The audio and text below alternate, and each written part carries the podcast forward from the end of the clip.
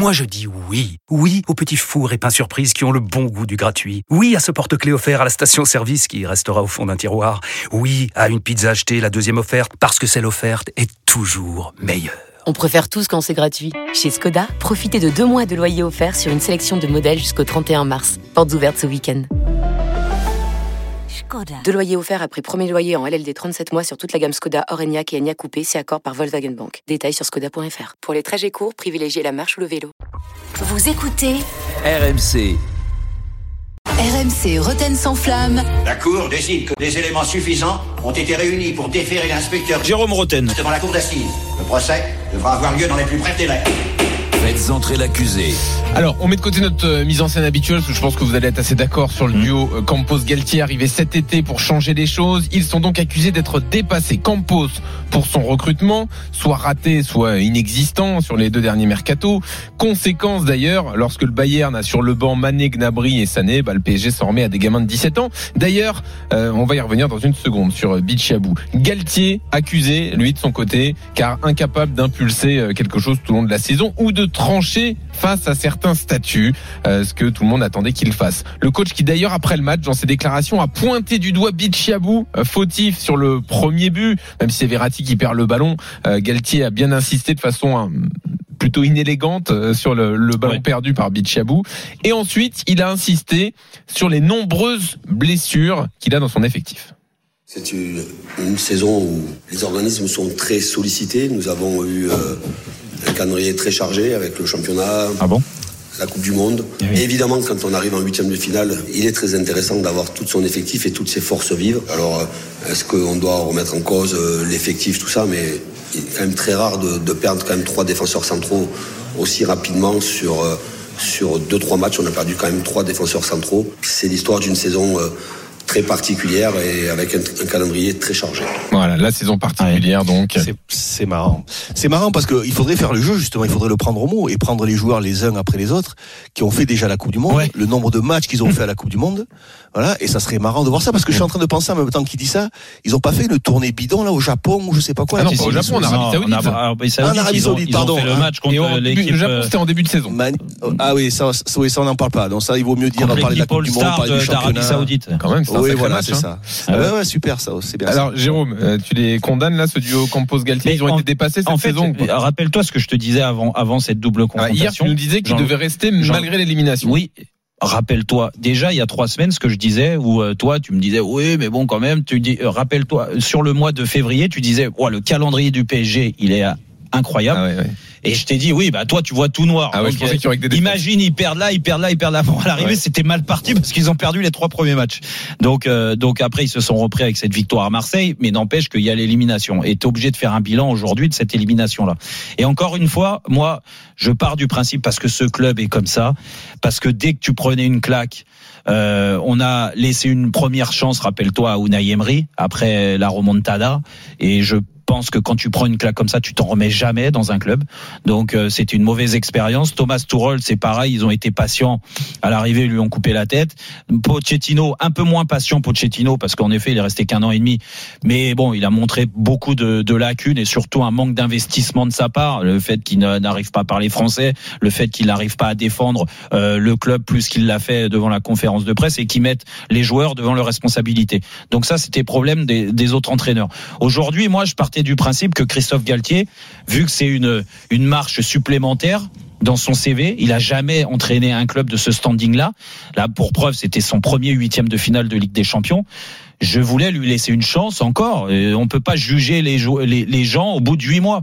Mais le problème, on en revient, et du gars, tu le disais, le discours, que ça soit avant le match du Bayern, après le match du Bayern, avant le match retour, après le match retour, là hier sur l'élimination, te trouver des circonstances atténuantes et t'en prends, t'as un gosse de 16-17 ans.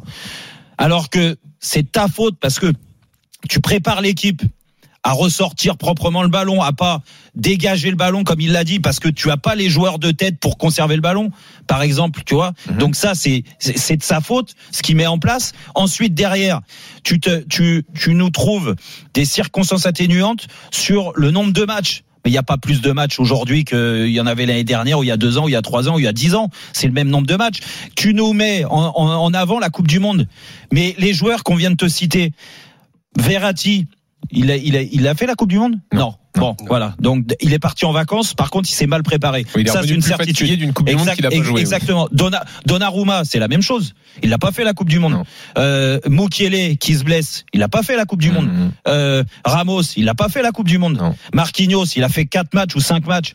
Ouais, on va peut-être. Lui, il l'a fait vraiment. Oui, mais attends, il y a- Neymar éliminé, en huitième, je crois. Ne- ne- Ou huitième ou quart. voilà, Non, non. en, en quart de finale. Donc ça leur a laissé du temps pour récupérer, pour partir en vacances. Marquinhos, j'y étais à Doha, on y était jusqu'au bout. Mm. Marquinhos, il est resté sur place pour se reposer avec sa famille. Donc arrêtez de me dire que waouh, ils ont fait une Coupe du Monde, donc ils sont ils sont carbo. C'est pas vrai, Christophe Galtier. C'est pas vrai. Et encore moins où c'est pas vrai, c'est que tu nous dis que physiquement c'est dur et que malheureusement tu as des blessures.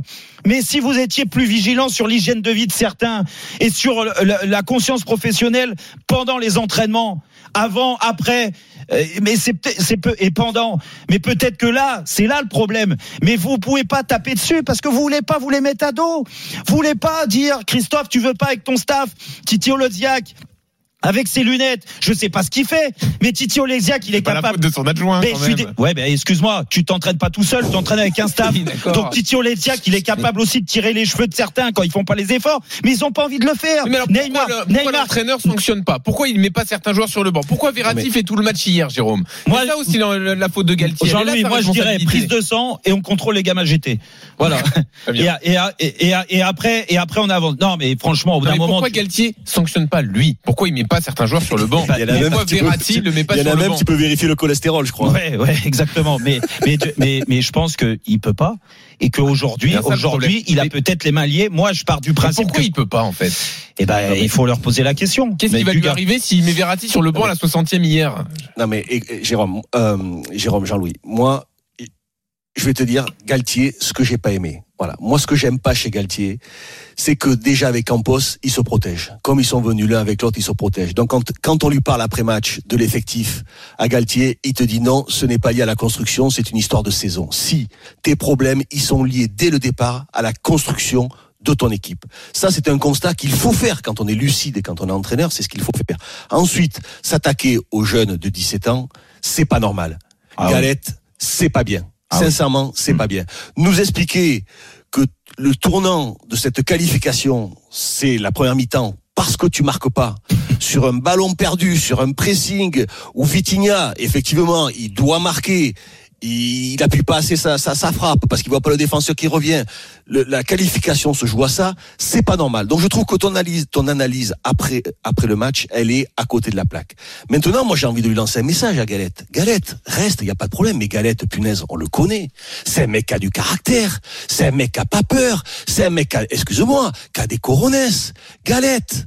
Prends les choses en main. Là, t'es- ça y est, t'es comme les autres. T'es, tu t'es ridiculisé, Galette. Parce que t'as le potentiel, t'as le pouvoir, t'as la force pour pouvoir dire voilà, moi c'est ça, ça, ça et ça. De toute façon, t'es éliminé. De tout... Et en plus, il va sortir grandi de ça. C'est-à-dire que même si au Paris Saint-Germain, il se met les mecs à dos, même si les joueurs font tout pour le virer, au moins il sortira grandi. Mais On va dire ce mec, il a du tempérament, il a du caractère, il a de la force. S'il se fait virer par ses prises de position, tant pis pour le Paris Saint-Germain et lui il rebondira, il va prendre, il va se faire virer, il a deux ans de contrat, il va toucher le pactole et c'est réglé. Mais la galette, le problème, c'est qu'il a tout faux et ça lui correspond pas, on le connaît Jérôme. Mais oui, c'est pas galette ce que je ça. vois sur le banc Mais oui. et ce que je vois dans ses analyses, ce n'est pas galette. Il y a un an, il y a un an et demi de ça, Jérôme, toi, comme moi, même si moi j'étais pas à la radio, mais je pensais et je pense toujours que c'était le meilleur entraîneur français. Ah ben oui, oui. C'était Oui, le meilleur en effet. entraîneur français. En Il effet. est où le meilleur entraîneur français? Galette, tu les as, les coronets, j'ai aucun doute là-dessus. Mais vas-y, montre-leur, tape-leur sur les doigts, les uns, Et les pourquoi il autres. le fait pas, tape-leur du gars, de à ton avis? Pourquoi J'en il le sais fait rien. pas? J'en sais Parce que- rien. parce Dès que- qu'ils arrivent tous au Paris Saint-Germain, ils ont le trouillomètre à zéro. Parce que parce que je veux bien qu'on attende l'élimination d'hier, mais euh, on n'est pas devin. En effet. Mais par contre, on regarde assez de football et pour annoncer et rappelle-toi Jean-Louis, je prends personne de cours. Ça fait plus d'un mois et demi qu'on dit attention, cette équipe, on est pessimiste. Cette équipe, attention, elle est pas au niveau, elle a jamais été au niveau. Donc, euh, euh, Dugas, Christophe euh, Galtier, il l'a vu ça.